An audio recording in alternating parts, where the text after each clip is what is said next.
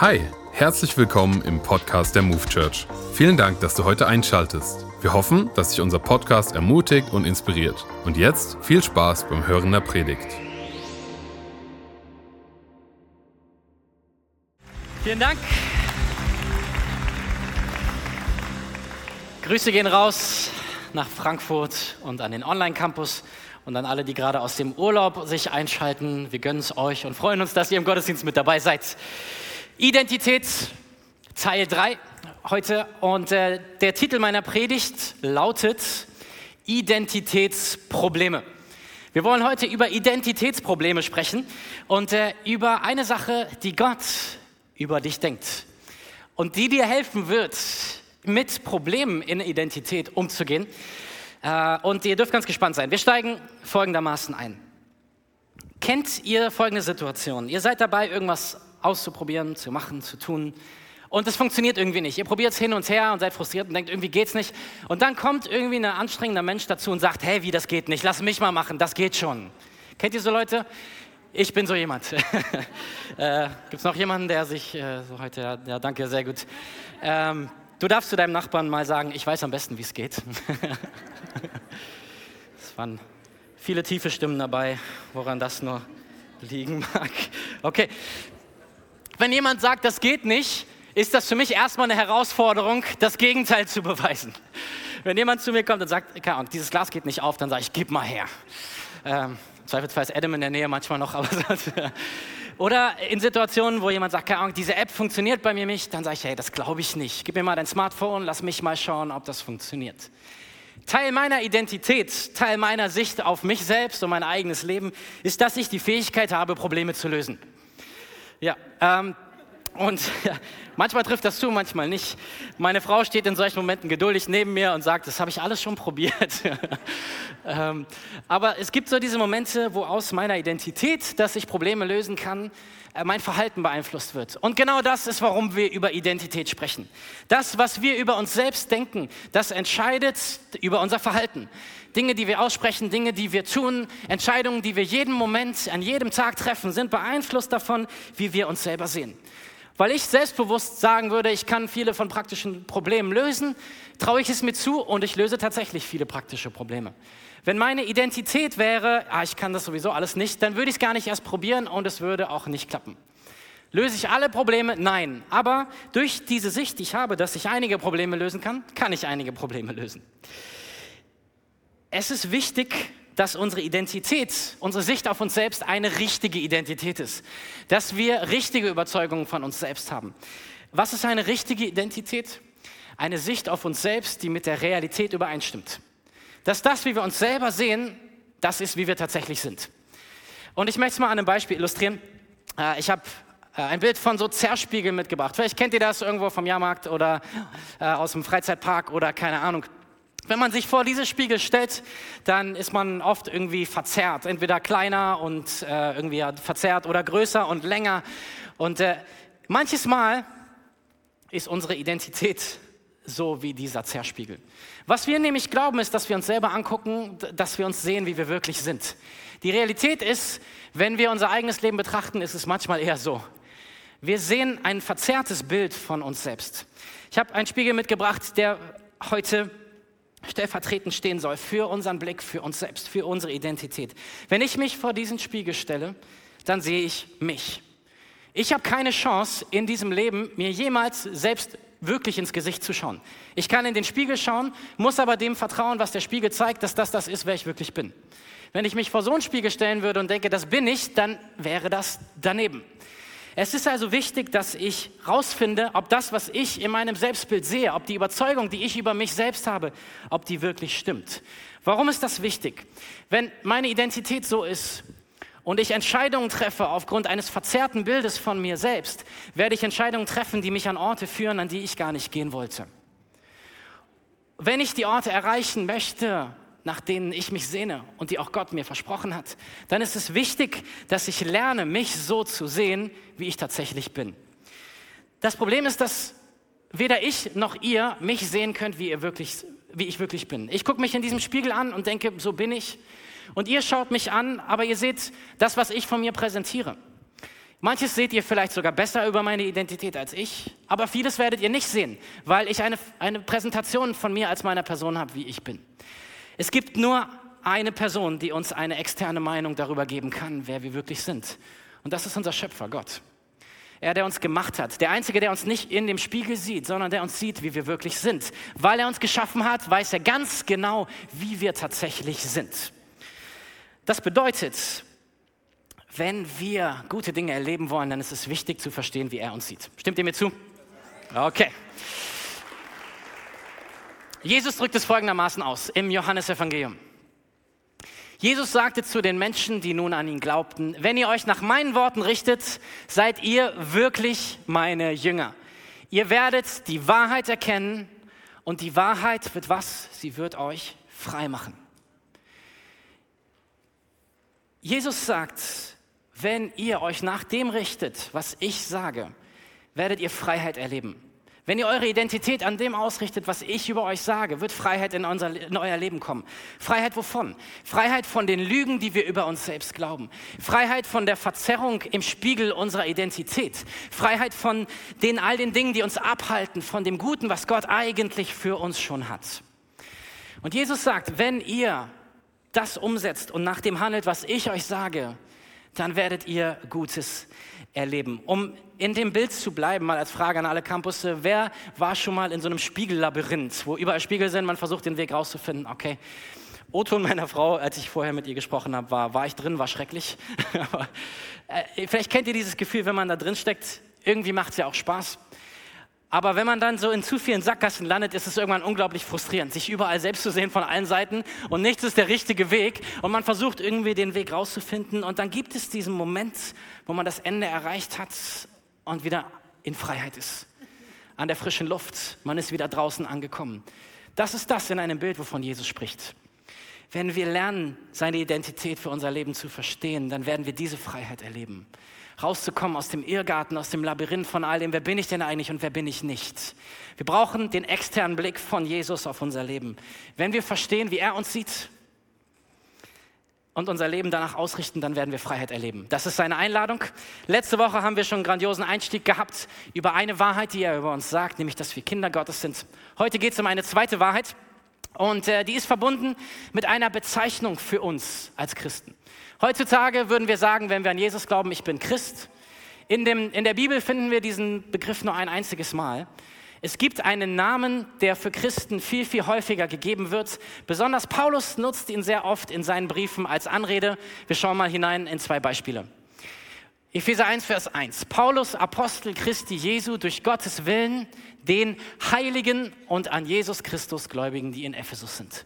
Römer 1, Vers 7, allen Geliebten Gottes, berufenen Heiligen in Rom. Du bist ein Heiliger, eine Heilige. Dreh ich mal zu deinem Sitznachbarn und sag, du bist ein Heiliger, du bist ein Heilige.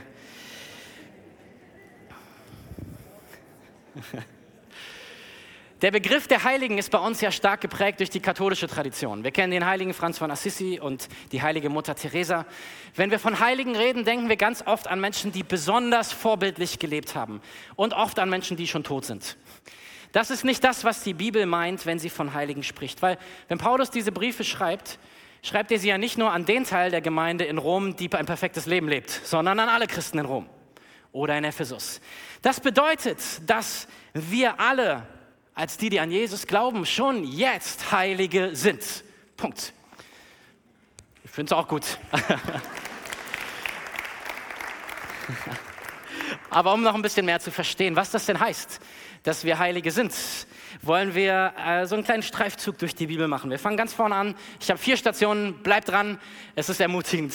Und ich möchte einen Weg mit uns gehen. Wir müssen verstehen, was es meint, wenn die Bibel davon spricht, dass wir Heilige sind. Wenn Paulus dich als Heiliger, als Heilige bezeichnet, was heißt das denn eigentlich? Und äh, wir fangen ganz vorne an. Gott erschuf diese Welt. Er macht sie, er macht alles, was wir auf der Welt sehen. Und dann am sechsten Tag, sagt die Bibel, erschuf er den Menschen. Und bis dahin hat er viele gute Dinge gemacht. Und er sagt, das ist gut. Und am sechsten Tag erschuf er den Menschen. Und was sagt die Bibel, wie er ihn erschuf? Nach seinem Ebenbild. nach seinem Ebenbild. Das heißt, der Mensch hebt sich ab von dem Rest der Schöpfung. In dem Moment, in dem Gott den Menschen schuf, hat er etwas geschaffen, was anders war als alles andere, weil es nach seinem Ebenbild war. Es war zu ihm gehörig. Er hat uns Menschen den Wert gegeben, weil er uns haben wollte als sein Gegenüber. Unser Wert als Menschen kommt nicht davon, was andere Menschen über uns denken, sondern dass unser Gott uns gewollt hat von Anfang an und uns geschaffen hat in seinem Ebenbild.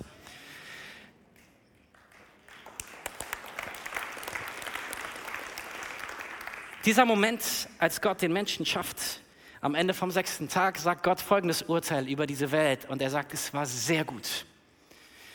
Gott ist der, der Stiftung Warentest erfunden hat. Ne? Sechs Tage im Urteil, fünfmal gut, einmal sehr gut. Und der Tag sehr gut war der Tag, als du geschaffen wurdest, als Gott Menschen gemacht hat. Da hat er gesagt, jetzt ist es sehr gut. Wir Menschen haben uns aber entschieden, dass wir lieber selber Gott sein wollen. Das ist die Geschichte der Bibel. Die ersten Menschen hören von Gott, was er für sie so will. Er sagt, hey, das wäre der richtige Rahmen für dich, für dein Leben. Sie sagen, ja, ich weiß nicht. Ich glaube, ich entscheide lieber selbst, wo ich mit meinem Leben hingehe. Und der Moment, in dem wir das entschieden haben, ist der Moment, wo Identitätsprobleme in unser Leben kamen. Weil wenn du denkst, dass du Gott bist, dann hast du ein schweres Identitätsproblem. Und das würde die wenigsten hoffentlich von uns so explizit sagen, aber es ist dieses Streben in uns, zu sagen, ich glaube, ich weiß besser, was wichtig und richtig für mich ist. Das Problem dabei ist folgendes. Die Bibel sagt, dass all das, was Gott will, sagt der Jakobusbrief, das Gute und Vollkommene ist. Das bedeutet, wenn wir Dinge tun, die Gott nicht will, tun wir schlechte und unvollkommene Dinge. Wer möchte das denn schon? Die Bibel bezeichnet das als Sünde. Sünde ist das, was in unser Leben kommt, wenn wir uns entscheiden, anders zu leben, als Gott lebt. Und das ging am Anfang los und die Konsequenz davon ist, dass Menschen getrennt sind von Gott. Warum? Weil Sünde nicht bestehen kann vor Gott, weil er heilig ist. Gott ist heilig. Was heißt das? Gott ist anders als alles andere. Gott ist nicht erschaffen. Er ist einfach. Er ist Gott. Er war schon immer, er wird immer sein. Er ist der Anfang und er ist das Ende. Er ist der Höchste, er ist der Größte, er ist der Allmächtige, der Allwissende. Er ist der, der grenzenlos ist. Er ist Gott und er ist heilig.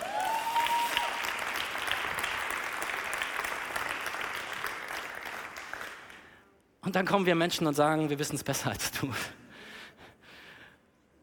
Und das ist der eigentliche Grund, warum Sünde vor Gott nicht bestehen kann und wir distanziert werden von einem heiligen Gott. Nicht, weil Gott beleidigt ist und sagt, wie kannst du es wagen, etwas zu tun, was ich nicht möchte, sondern es ist das Wissen eines heiligen Gottes, dass nichts in seiner Nähe bestehen kann, das nicht so perfekt ist wie er. Nichts hat eine Chance vor einem Gott, der das Gute und Vollkommene in Person ist, was nicht auch gut und vollkommen ist. Er weiß, dass der Moment, wenn wir in Sünde sind und vor den heiligen Gott kommen, wir zu ihm kommen wollen, ihn berühren wollen, wäre der Moment, in dem wir einfach vergehen, weil vor einem heiligen Gott nichts Bestand haben kann, was nicht auch heilig ist. Dass Gott heilig ist, ist, wer er ist. Er ist heilig, weil er Gott ist und weil er Gott ist, ist er heilig. Man kann den Begriff der Heiligkeit nicht von Gott trennen. Und wir sehen das in der Bibel, wenn äh, Gegenstände und Orte als heilig bezeichnet werden. Das sind immer Dinge und Orte, die Gott gehören. Die sind für ihn. Sie gehören ihm. Sie sind mit ihm untrennbar verbunden. Und das heißt, all das, was wir tun, was gegen Gottes Willen ist, das trennt uns von dem heiligen Gott. Sünde ist ein Problem. Sie ist in die Welt gekommen und sie prägt uns bis heute. Wir leben in einer Welt, die geprägt ist von lauter Dingen, die Menschen tun, die nicht dem Willen Gottes entsprechen, nicht dem guten und vollkommenen Willen Gottes. Dafür müssen wir nur einmal unsere News-App auf dem Smartphone öffnen, um das zu sehen. Und wir alle werden hineingeboren in diese Welt von Sünde, in diese Welt, die lauter Dinge tut, die gegen den Willen des guten Gottes sind. Und das hat zur Konsequenz, dass wir alle mit Identitätsproblemen durch die Gegend laufen und uns fragen, wofür bin ich hier, wo steuert mein Leben hin? Und wir behandeln andere auch nicht so, wie Gott möchte, dass wir sie behandeln. Aber das Gute ist, dass dieser Gott nicht sagt, gut, dann müsst ihr jetzt halt ohne mich klarkommen. Sondern in dem ersten Moment schon, als äh, Sünde in die Welt kommt, kündigt er an und sagt, ich werde eines Tages eine Lösung für dieses Problem der Sünde schaffen. Und er macht eine Ankündigung, die sich jetzt fortsetzt. Also Etappe 1, Gott ist heilig, wir Menschen entscheiden uns lieber für Sünde und werden getrennt von Gott. Etappe 2, Gott beginnt seinen Weg, Sünde aus der Welt zu schaffen, indem er sich ein Volk aussucht aus allen Völkern der Erde, das Volk Israel. Er erwählt sie und sagt, ihr seid mein Volk und deswegen seid ihr heilig. Das Volk Israel ist ein heiliges Volk, weil es Gott gehört. Es ist das Volk, was ihm ausgewählt ist. Sie sollen nur anbeten, sie sollen nur zu ihm gehören. Und deswegen lesen wir Sätze wie die folgenden im Alten Testament. Der Herr sprach zu Mose, teile dem ganzen Volk der Israeliten Folgendes mit. Ihr sollt heilig sein, weil ich, der Herr, euer Gott, heilig bin. Er sagt, ich bin heilig und ihr seid mein Volk und deswegen sollt ihr auch heilig leben. Das heißt, ihr sollt all das leben, wie ich bin. Falls du die Bibel nicht so gut kennst, sei dir gespoilert, sie haben es nicht besonders gut geschafft. Aber das Gute, was wir sehen, ist von Anfang an, dass das Gott nicht dazu führt, sich abzuwenden von den Menschen, auch nicht von den Israeliten. Sie versagen eins ums andere Mal und was macht er? Er wendet sich ihnen immer wieder in Liebe zu. Er hilft ihnen, wenn sie Hilfe brauchen. Er tut ihnen Gutes. Und wir sehen trotzdem, dass zwischen dem heiligen Gott und seinem heiligen Volk eine Distanz besteht. Es gibt einzelne Menschen, die ihm ganz nahe kommen dürfen, wie zum Beispiel Mose. Aber der Rest des Volkes in der Regel nicht. Da gibt es immer eine Distanz zwischen Gott und den Menschen. Zum Beispiel im, im Zelt der Begegnung, ich sage mal eine mobile äh, Pop-up-Kirche quasi, die sie in der Wüste gebaut haben, um Gott zu begegnen. Und so äh, gibt es einen Teil dieses Zeltes, in den jeder gehen durfte, um Gott anzubeten. Und dann gab es eine Zeltwand, einen, einen Vorhang und dahinter war das Allerheiligste.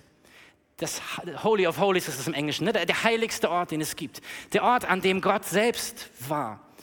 Und keiner der Israeliten durfte diesen Platz einfach so betreten, weil sie vor dem heiligen Gott dort im Allerheiligsten keinen Bestand gehabt hätten. Sie wären vernichtet worden. Sie wären, es wäre vorbei mit ihnen gewesen. Nur einmal im Jahr durfte der hohe Priester, der oberste von allen Priestern, nachdem er jede Menge Reinigungsrituale und so durchgegangen ist, in diesen Raum gehen und Gott um Vergebung für die Sünden des Volkes bitten. Und so sehen wir, dass irgendwie diese Trennung weiter da ist. Obwohl Gott sich ein heiliges Volk ausgesucht hat, ist eine Distanz da. Wir gehen ein paar Jahrhunderte nach vorne zu Station 3. Die Israeliten sind inzwischen im Land Israel angekommen und sind dort einige Zeit, haben Könige, die auch schon über eine ganze Zeit regiert haben. Und Gottes Plan, die Sünde aus der Welt zu schaffen, geht folgendermaßen weiter. Wir sehen das im Buch vom Propheten Jesaja. Jesaja einer der größeren Propheten in der Geschichte Israels. Propheten sind Menschen, die von Gott hören und das, was sie hören, weitergeben an andere. Folgendes lesen wir am Anfang von Jesaja 6. In dem Jahr, als König Usia starb, sah ich den Herrn.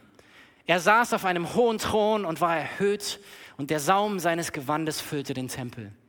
Über ihm schwebten Seraphim, das sind Engel, mit sechs Flügeln.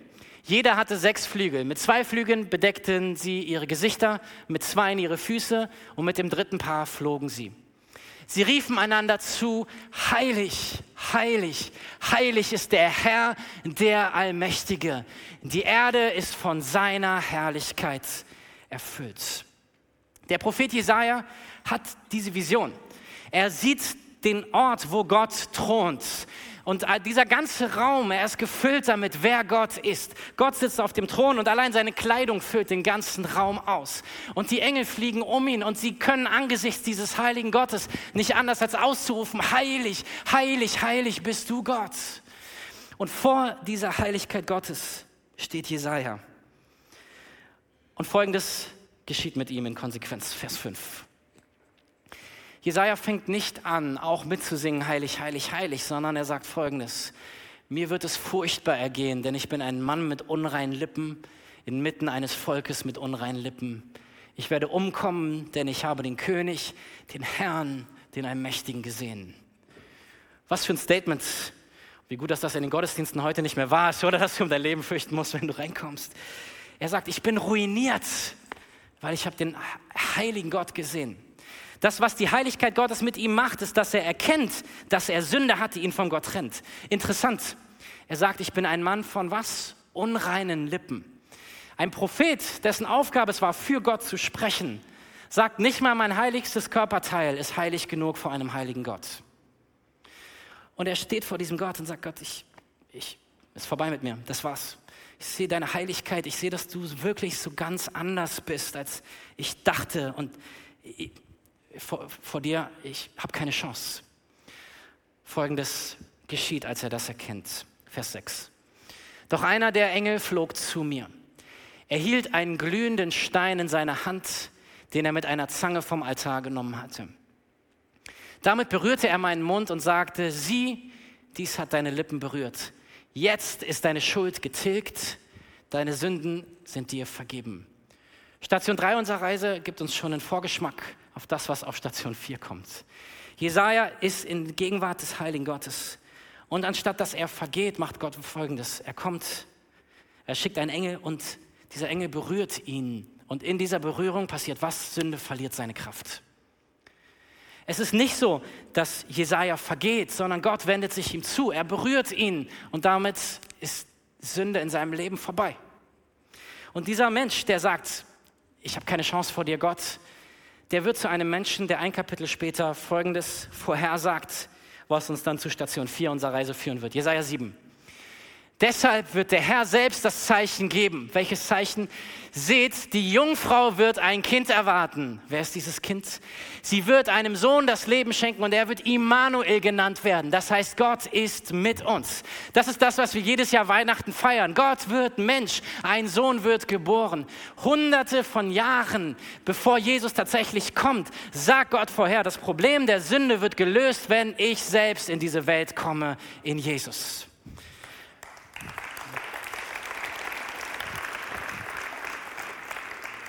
Der perfekte, der heilige Sohn Gottes. Der Einzige, der es geschafft hat, als Mensch ein heiliges Leben zu leben. Römer 5, Vers 8 sagt folgendes. Gott dagegen beweist uns seine große Liebe dadurch, dass er Christus sandte, damit dieser für uns sterben sollte, als wir noch Sünder waren. Mit Jesus hat eine neue Zeitrechnung angefangen. Ja, wir haben Sünde als ein Problem in unserem Leben und in dieser Welt. Aber mit Jesus hört es sich auf, hört es auf, dass die Probleme sich um Sünde drehen oder um das, was wir können oder nicht können. Und die ganze Geschichte beginnt sich um ihn zu drehen.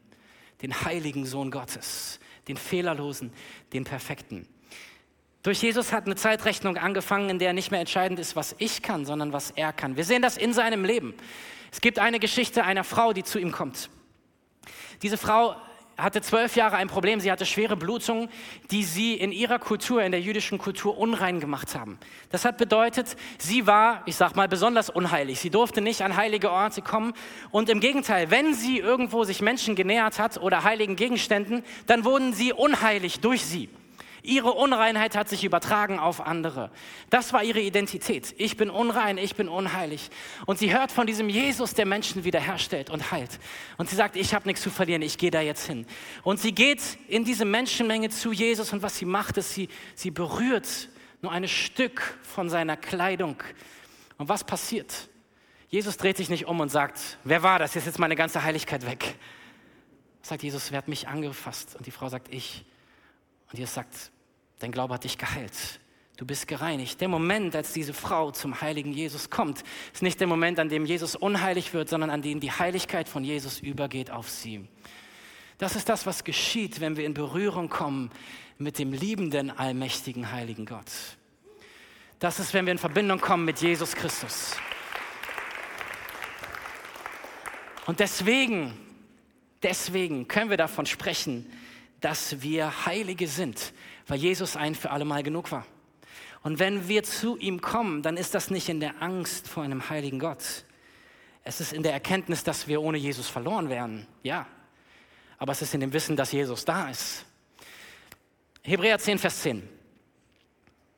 Gott will, dass wir durch das Opfer des Leibes von Jesus Christus ein für alle Mal geheiligt werden. Jesus ist einmal gestorben für all unsere Sünden. Er stirbt nicht immer wieder, wenn wir wieder neue Dinge tun, die nicht gut sind für uns und andere.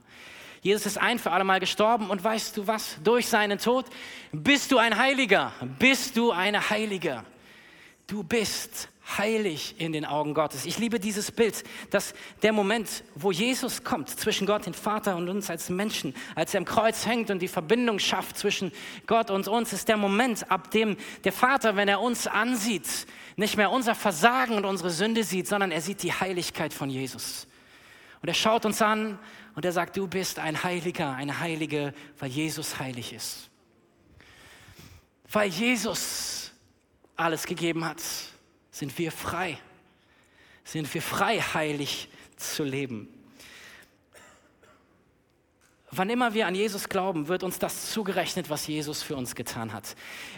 Mal aber jetzt ganz ehrlich, wie viele von uns würden sagen, dass sie so gar keine Probleme in ihrem Leben haben mit irgendwie Dingen, die sie nicht hinbekommen, irgendwie gar keine Sünde mal begehen würden, irgendwas, was Gott nicht will.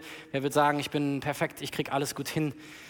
Okay, äh, gut, gut, dass ihr hier seid. ich auch nicht. Ihr habt natürlich gemerkt, dass es eine rhetorische Frage war. Wenn ich vor dem Spiegel meines Selbstbildes stehe, dann ist Sünde die Auswirkung der Verzerrung in diesem Spiegel. Sünde ist nicht zuerst ein Verhaltensproblem sondern ein Identitätsproblem. Wenn ich Dinge in meinem Leben tue, die gegen das Gute und Vollkommene sind, was Gott möchte, dann bedeutet das, dass ich irgendwie einen schrägen Blick darauf habe, was gut und vollkommen ist und wer ich bin.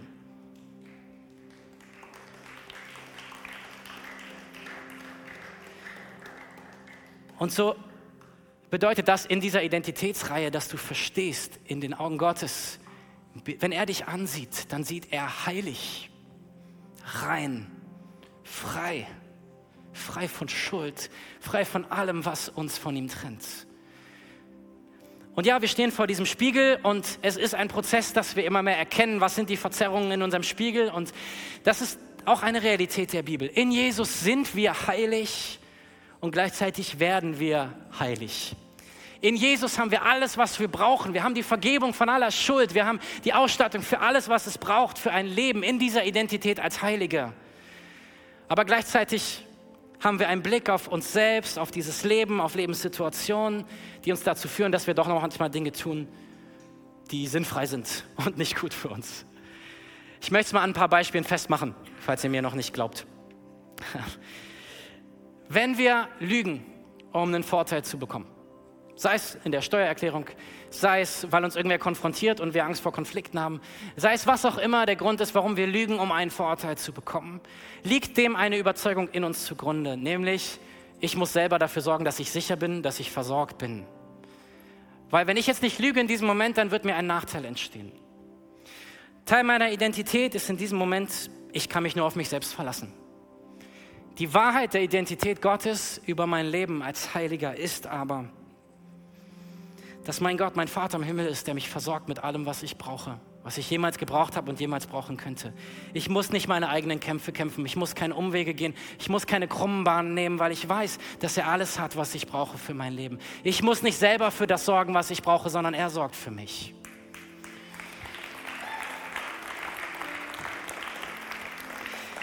Zweites Beispiel betrifft niemanden in diesem Raum oder an den anderen Campussen, nur mal rein fiktiv. Angenommen, es gäbe Menschen, die gerne auch mal schlecht über andere reden.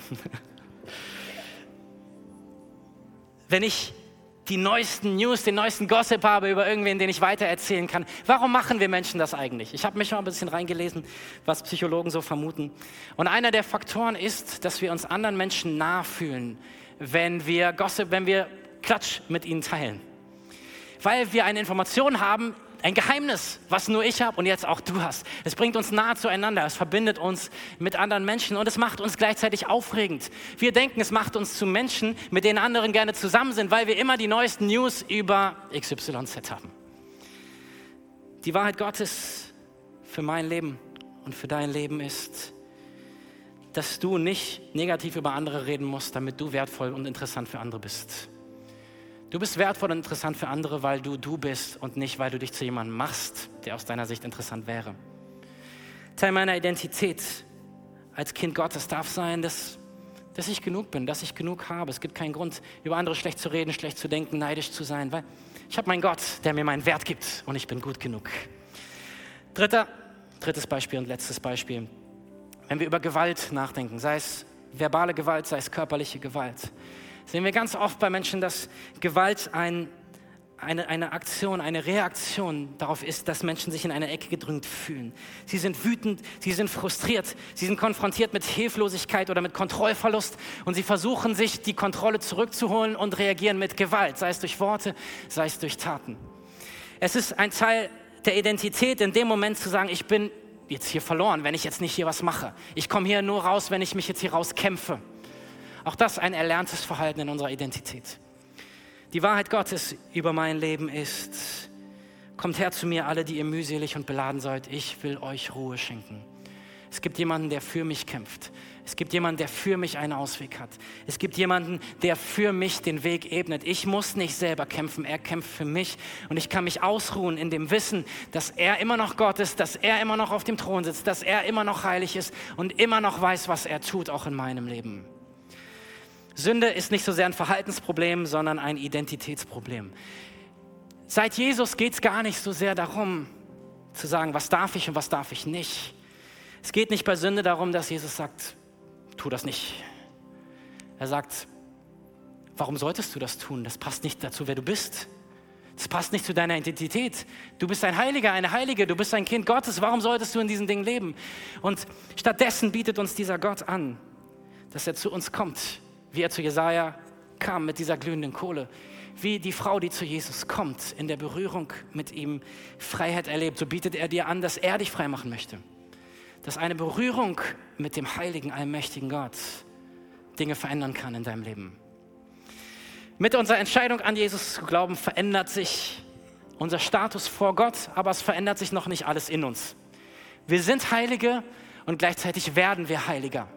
Die Bibel nennt das Heiligung, diesen Prozess, diesen Weg, den wir gehen. Hey, und die Einladung an dich als Kind Gottes ist, dass du all dein Leisten, all dein Tun, all dein Machen zur Seite legst und sagst, Jesus, was ist deine Wahrheit über den Bereich, mit dem ich struggle? Was ist das, was ich mir von meinem Verhalten verspreche?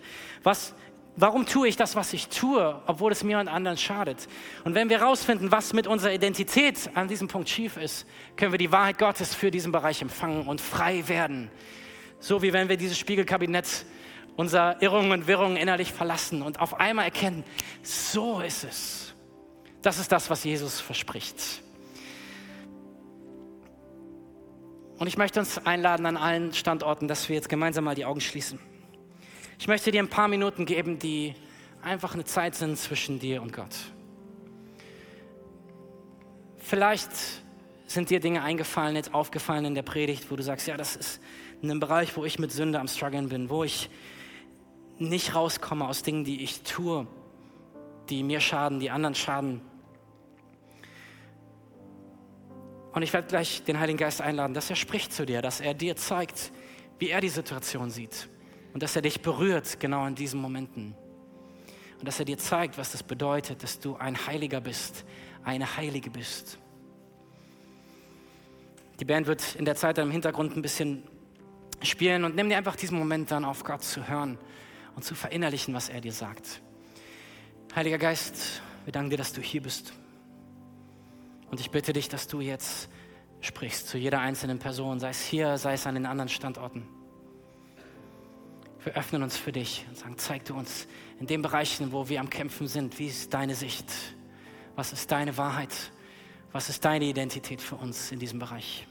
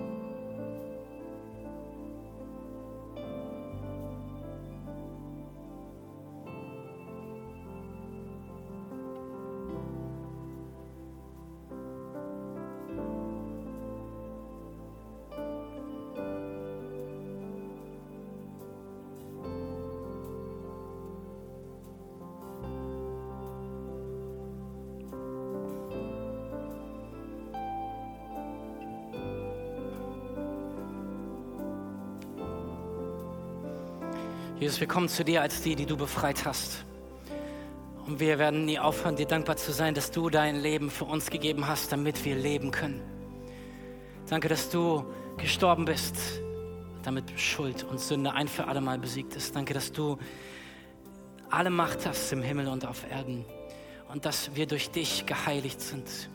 Danke, dass, dass du die Macht von Sünde ein für alle Mal gebrochen hast über jeder einzelnen Person in deinem Namen, Jesus. Danke, für, dass das gilt für jeden, der jetzt hier vor Ort ist, der irgendwie sonst anders mit eingeklinkt ist, wo auch immer und wie auch immer. Herr Jesus, wir sprechen aus in dem Namen Jesus, dass die Macht von Sünde gebrochen ist. Durch den Tod von Jesus am Kreuz ist es ein für alle Mal genug. Und wir danken dir, Herr, dass Vergebung längst da ist. Du hast sie bezahlt, du hast sie erkauft. Und so kommen wir vor dich und sagen, es, es tut uns leid, dass wir nicht dieser Identität entsprechend gelebt haben, die du uns gegeben hast.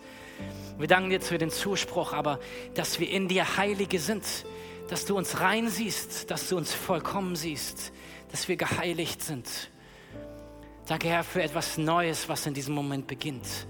Dort, wo unser eigenes Anstrengen aufhört und wir beginnen in dem zu leben, wie du uns siehst. Wir ehren dich, Jesus. Wir danken dir für all das Gute, was von dir kommt für uns. Und freuen uns ja auf neue Freiheit, die wir erleben dürfen mit dir. In dem Namen Jesus. Amen. Amen. Ich möchte diese Predigt beenden, wie wir das jeden Sonntag tun. Und eine Einladung aussprechen an dich. Wenn du hier vor Ort dabei bist oder online und du sagst, ey, ich habe so eine persönliche Connection zu Gott gar nicht. Vielleicht hast du einige Dinge in deinem Leben über Gott gehört. Vielleicht ist heute das erste Mal, dass du überhaupt irgendwie in der Kirche in einem Gottesdienst dabei bist. Dann möchte ich dir folgende Dinge sagen. Das, worüber ich gepredigt habe, ist im Grunde die Nachricht der Bibel, dass wir Menschen uns von Gott abgewandt haben und die Welt, die wir sehen, das Produkt davon ist. Aber dass Gott nicht gesagt hat, das ist euer Problem, ihr bleibt halt jetzt getrennt von mir, sondern er hat sich auf den Weg gemacht zu uns. Gott selbst hat den Himmel verlassen, ist in Jesus Christus auf diese Welt gekommen und er hat mit seinem Tod den Preis bezahlt für all das, was du und ich nicht hinbekommen in unserem Leben, für all das, was uns von Gott trennt. Und so ist dieser Weg zu Gott kein Weg, wo ich dir sage, das sind folgende 100 Dinge, die du tun musst und wenn du sie gut tust, dann wird Gott irgendwann sagen, na gut, jetzt bist du gut genug sondern es ist ein Weg, an dem am Anfang diese Kapitulation steht, die Jesaja auch gesagt hat: Okay, Gott, ohne dich bin ich verloren. Ich brauche dich. Und mehr will er gar nicht. Er weiß, dass wir es nicht schaffen. Deswegen hat er Jesus geschickt. Und er lädt dich ein, diesen Weg zu ihm zu gehen. Jesus ist der einzige Weg, um zu Gott zu kommen. Wer an ihn glaubt, sagt die Bibel, der wird Kind Gottes, der ist in Verbindung mit Gott. Und wenn du das heute möchtest, wenn du sagst, hey, ich habe diese Connection mit Gott nicht, aber ich möchte es, dann kann heute der Tag sein, an dem sich das ändert. Wir machen das so, dass ich von hier vorne ein Gebet vorspreche. Und wir sprechen es gleich alle zusammen nach. Jede einzelne Person, die hier mit dabei ist, spricht es nach. Äh, einfach um, um auch eine Atmosphäre zu erzeugen, wo du dich leicht einklinken kannst. Trotzdem geht es um deine ganz persönliche Entscheidung. Ist das das, was du heute möchtest? Mach es nicht meinetwegen, sondern wenn du spürst und sagst, ja, ich möchte das, ich möchte, dass dieser Gott ab heute auch mein Gott ist, dann kannst du dieses Gebet nachsprechen. Ich lade uns ein, dass wir noch einmal die Augen schließen, alle zusammen. Das soll ein privater Moment sein für dich. Und damit ich weiß, für wen ich beten kann. Und auch als einfach ein Zeichen vor Gott möchte ich fragen, wer ist heute hier, der diese Entscheidung treffen möchte? Heb mal deine Hand einfach so hoch, dass ich sie sehen kann. Dankeschön. Vielen Dank. Dankeschön. Überall gehen die Hände hoch. Ihr dürft sie gerne wieder runternehmen. Und wir machen es, wie ich es gesagt habe. Ich spreche ein Gebet vor und alle zusammen sprechen es laut nach. Jesus, danke, dass du mich liebst. Es tut mir leid, dass ich ohne dich gelebt habe. Bitte vergib mir meine Schuld. Reinige mich von aller Sünde komm du heute in mein Leben. Sei du auch mein Gott. Ich möchte dein Kind sein. Danke, dass ich ab heute für immer zu dir gehöre und mich nichts mehr von dir trennen kann. Amen, Amen. Lass mal aufstehen und den Applaus geben, die diese Entscheidung getroffen haben. Danke, dass du dir heute eine unserer Predigten angehört hast. Wenn dich die Botschaft angesprochen hat und du eine persönliche Beziehung mit Gott gestartet hast, sagen wir herzlichen Glückwunsch zur besten Entscheidung deines Lebens. Wir möchten dir die Möglichkeit geben, mit uns in Kontakt zu treten und dir dabei helfen, deine nächsten Schritte in deinem Leben als Christ zu gehen. Melde dich dazu einfach auf der Seite hallo.movechurch.de. Wir freuen uns auf den Kontakt mit dir. Und wenn dir das, was du heute gehört hast, gefallen hat, abonniere doch unseren Kanal oder teile diese Folge mit Freunden und rate unseren Podcast. Noch mehr Content und weitere Informationen zu uns als Move Church bekommst du entweder auf movechurch.de oder unseren Social Media Kanälen. Danke fürs Reinhören und bis demnächst, vielleicht vor Ort in einem unserer Gottesdienste oder wieder hier im Podcast.